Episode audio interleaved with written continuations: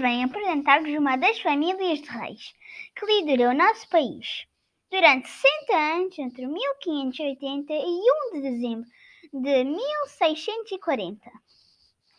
Este período ficou conhecido por União Ibérica, pois o mesmo rei governava Portugal e Espanha e os respectivos impérios coloniais. Falo, claro, da terceira dinastia portuguesa, também conhecida por dinastia filipina. Lembro-vos que Portugal entre 1143 e 1910 foi liderado por reis. O primeiro Dom Afonso Henriques iniciou a primeira dinastia e o último Dom Manuel II encerrou a quarta dinastia com a implantação da República e a, que e a queda da monarquia. Vamos descobrir os Filipes?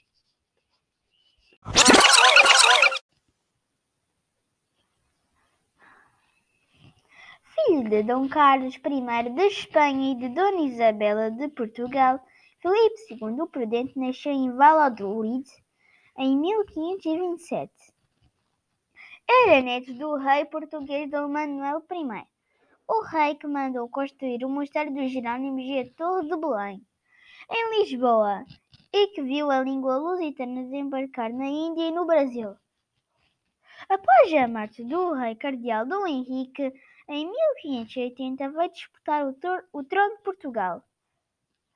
Apesar de muitos portugueses se oporem à união com Espanha, Filipe é aclamado nas Cortes de Mar em 1581 como Filipe I de Portugal.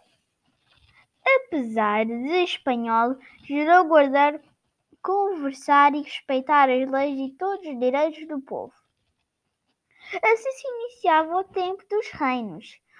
Um só rei estas promessas valeram-lhe o cognome de o Prudente, aquele que cuida e protege com serenidade. Filipe viveu em Portugal dois anos.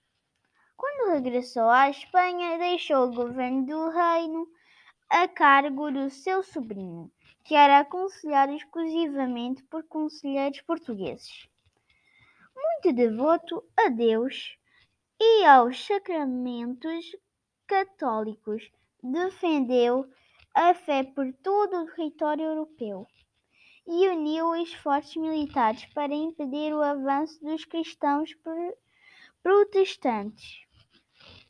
Por isso, combateu a Inglaterra, apesar da sua invencível armada ter sido derrotada pelas forças da Rainha Isabel I de Inglaterra, em 1588. Morreu em 1598, cedendo-lhe ao trono o seu descendente Filipe III de Espanha.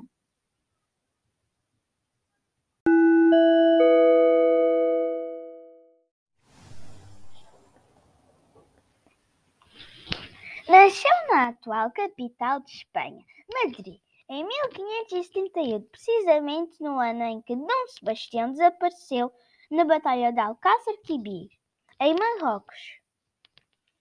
Conhecido pelo cognome O Pio, por também ser muito devoto como o seu pai, sobe ao trono em 1598, quando este morre. Afinal, é rei, por, mor, é rei morto, rei posto. Só visitou Portugal em 1619, quando se realizaram as Cortes de Lisboa para aclamar o seu filho Filipe como herdeiro do trono. Por ter aumentado os impostos e participado em vários conflitos militares, viu crescer, viu crescer o sentimento anti-espanhol do nosso país.